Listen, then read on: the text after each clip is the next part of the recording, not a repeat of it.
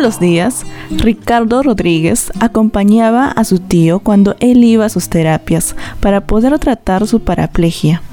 Ricardo, con apenas 12 años, y su tío luchaban día a día en una sociedad que no le facilita la vida a los que tienen una discapacidad. Ricardo sentía que en él caía la responsabilidad de generar un cambio. En una ocasión, él descubrió en internet el caso de un veterano de guerra estadounidense que utilizaba una prótesis 3D. Luego de contactarse con el líder del proyecto y realizar una exhaustiva investigación, decidió replicar estas prótesis 3D en el Perú. Es así como Ricardo Rodríguez fundó Pixar Corp en el 2015. Proyecto dedicado a la creación y desarrollo de tecnologías inclusivas de alta calidad y con diseños personalizados a bajos costos. Pero ¿cómo siguieron ayudando con la llegada de la pandemia por la COVID-19?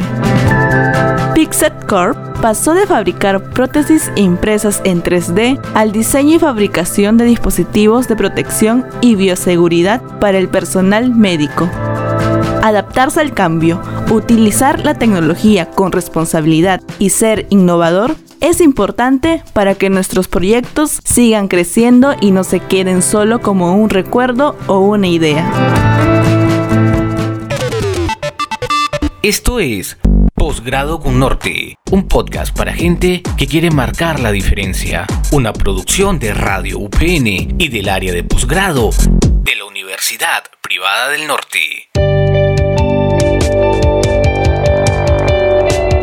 Bienvenidos a Posgrado con Norte. Yo soy Rosa Chévez y los acompañaré en el desarrollo de este podcast que llega gracias al trabajo en conjunto de la Escuela de Posgrado de la Universidad Privada del Norte y Radio UPN. ¿Cómo estás querida Rosa y querido público? Yo soy David Torres y junto a Rosita y a un gran equipo de producción les traemos un tema muy importante que los hará crecer como profesionales. Así es David, estoy segura que muchos de nuestros oyentes han estado planificando algún proyecto, pero es probable que más de uno se haya, estado en la obligación de suspenderlo por la llegada de este virus ya conocido por todos y otros posiblemente estén planeando poner en marcha algún designio por eso el tema de hoy es startup versus pandemia.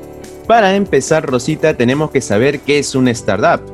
Eh, si buscamos en Google, se puede traducir como puesto en marcha y se le domina así a una empresa en su etapa temprana. Pero, Rosita, ¿en qué se diferencia con una pyme? Es una duda que tengo por ahí.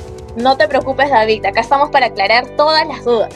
Una pyme se trata de un proyecto sin innovación, con un producto y un modelo de negocio tradicional. Esta se caracteriza mucho por su ventaja geográfica. Por ejemplo, una librería en una zona escolar, ¿no? Sin embargo, una startup es un proyecto que resuelve problemas a través de innovación escalable y que se apoya, por supuesto, en la tecnología.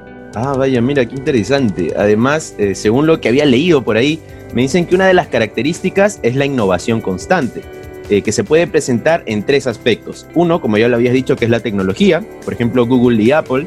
Eh, dos, el producto, que es como el juego Angry Birds, un juego muy conocido, eh, que incluso fue uno de los más exitosos para móviles.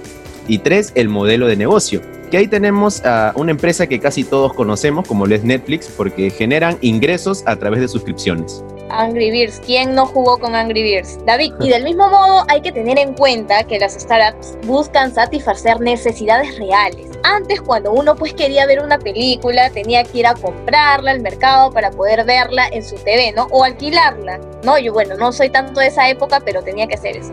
Ahora ya no es así. Ahora existen diversas plataformas de streaming que ofrecen películas y series a un solo clic que nuestros oyentes por supuesto las deben tener instaladas esta idea de trasladar todas las películas a internet y cobrar por verlas es bien innovadora y aquí estamos hablando casualmente de ejemplos de startups. Claro, y además que son adaptables. O sea, esto se puede resumir con una frase que, se ha escuchado bastante, un poco drástica, ¿no? Que es el reinventarse o morir.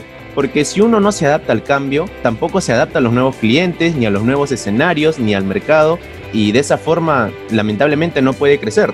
Así es, David, tienes toda la razón, el cambio, adaptarse en realidad como lo estamos viviendo en esta coyuntura, ¿no? Hay que saber que las startups siempre utilizan la tecnología como apoyo, esta siempre estará presente en el desarrollo del proyecto y todo lo mencionado hacen que estos proyectos presenten pues un alto grado de escalabilidad.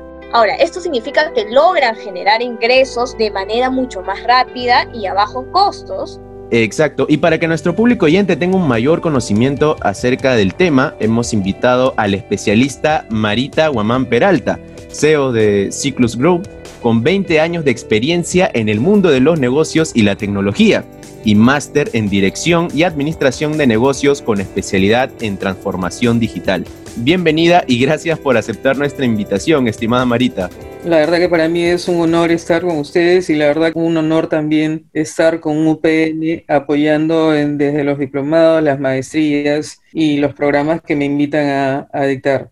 Yo quisiera agregar un poquito a los conceptos que han visto de startups, que todos son muy valiosos, ¿no? Pero sin embargo ustedes verán que en este momento hay una corriente eh, enorme de startups, ¿no? Digamos, Europa, este, América, Norteamérica, Perú, Argentina, ¿no? Y una de las, digamos, uno de los elementos importantes de estas startups, que básicamente son como decir una, yo la llamaría como una preempresa, ¿no? Una preempresa que va se va formando en el camino, ¿no? Para mm, ir generando un negocio, un negocio primero piloto, y que luego cuando ya está formado, ya podemos decir en algún momento, dejar de decir que es una startup y ya pasa a ser una empresa real, una empresa, digamos, en, los términos de las palabras adecuadas, ¿no? Ahora, cuando hablamos de una startup, em, siempre pensamos en una empresa chica. Y eso es importante. Hace poco escuché una frase, ¿no? De, un, de una persona que dirige un, un, un hub de ventures, ¿no? Que decía, para las empresas grandes, ¿no? Un mensaje para las empresas grandes. Tú puedes ser una empresa de los 90 o del, del, del 2020 pero pensar como una, perdón, puede ser una empresa que nació en los 70, pero pensar como una empresa de 2020, moverte como una empresa de 2020, ¿no? ¿Y cuál es la característica principal de una empresa de los 2020, de este año? Hay algo sumamente importante que ha venido a revolucionar este, nuestra vida laboral, y yo le llamo revolución tecnológica. ¿no? Que vendría a ser la cuarta revolución industrial. ¿Y la cuarta revolución industrial en qué se sustenta? Se sustenta en la hiperconectividad que tenemos los seres humanos, ¿no? Antes, cuando había las otras revoluciones tecnológicas que se han dado la primera, segunda, tercera, implicaba en cambios que básicamente se hacían en empresas y que eh, mejoraban la vida de los ciudadanos, la, vida de las personas, ¿no? Pero en ese cambio, el, digamos, la afectación o el impacto positivo se da a nivel de persona natural, persona jurídica, todo tipo de empresa, ¿no? Y la empresa en general, la micro, la mediana, la grande y las, las nacientes, que son las startups, ¿no? Eh, tienen que empezar a pensar y planificar modelos de negocio distintos a los que habíamos visto antes. ¿Por qué? Porque la tecnología nos da una, una base diferente a la base que habíamos tenido antes. Y miren, ¿cuándo empieza esta revolución? Esta revolución ha empezado y nosotros no nos dimos cuenta, ¿no? Empezó en el momento que nació el Internet, allá por los años 80. Pero todavía no vimos el mundo, ¿verdad? ¿No? ¿Se acuerdan? bueno, los que han nacido este, antes de esa época, ¿no? De repente... No, pero tenemos a los padres, digamos, ¿no? Que han vivido en esas épocas sin cuenta. Entonces, miren, las, las, personas como yo que hemos vivido todo eso, la verdad que tenemos una, digamos, una serie de experiencias muy ricas eh, en el sentido de haber vivido el nacimiento, el cambio y los cambios que se siguen dando, ¿no? Y se seguirán dando, porque La revolución tecnológica actual ya no es que cambió algo y ahí te quedaste. No, la aparición de nuevas tecnologías dentro de este marco de tecnologías emergentes está siendo muy regular. Y lo que había el año pasado, tecnológicamente hablando, ahora hay muchas más novedades, ¿no? En la actualidad, ¿cuáles usted considera que pueden ser los riesgos y oportunidades que, se tiene hoy en día con, referente a los emprendimientos y startups? Bueno, eh, la pandemia ha afectado la economía de todo el mundo, ¿no? Ha afectado la economía del país y evidentemente las startups no son, no son una, digamos, no son la excepción, ¿no? O sea, en principio se espera que el PBI de este año al final del 2020 llega al menos 15% y ha habido impactos, yo le haría de los sectores, ¿no? Los sectores, por ejemplo, entretenimiento, turismo, se han visto tremendamente afectados y han parado, han parado su actividad. Las startups que están en esos sectores, pues evidentemente han parado su actividad, ¿no? Por ejemplo, Joinas, que es una startup peruana muy conocida por todos, que nació en el año 2012, ¿no? Eh, cuyo negocio es la venta de, y difusión de eventos masivos, no solamente en Perú, sino en Colombia y Ecuador, o sea, una startup eh, exitosa. Imagínense ante, ante la situación de no poder tener eventos, de no poder tener conciertos, artistas que tenían este año ya no vinieron, pues en algún momento se vio paralizada, ¿no? Entonces, este, ahí viene una cosa muy importante que tiene el startup.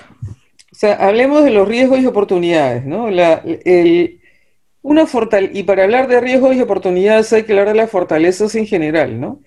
Una fortaleza de la startup es que usualmente es poca gente y el movimiento de una startup, de una empresa de estas pequeñas, puede ser el de una liebre. Puede saltar rápidamente desde un negocio a otro, evidentemente con las, formas y metodologías que ellos han logrado tener un negocio exitoso, ¿no? Por eso es eh, que... Y ahora también este, una pregunta sería, ¿en qué momento una empresa deja de ser una startup? Ah, mencionando el caso de Joinus cuando ya empieza a ser esta, ya empieza a ser estable, ¿no?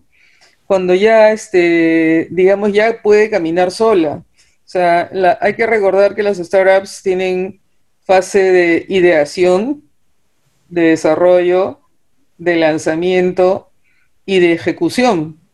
Entonces, e inclusive en la fase de ejecución pueden, pueden empezar a tener dificultades y volver a una ideación. Entonces, cuando ya deja, ya deja todo esto y ya puede caminar por su propia cuenta, ya es una empresa, eh, eh, eh, bueno, formal es desde el inicio. Hay algunas que empiezan sin la formalidad del caso, pero en el momento que ya, ya está vendiendo, ya eres una empresa formal.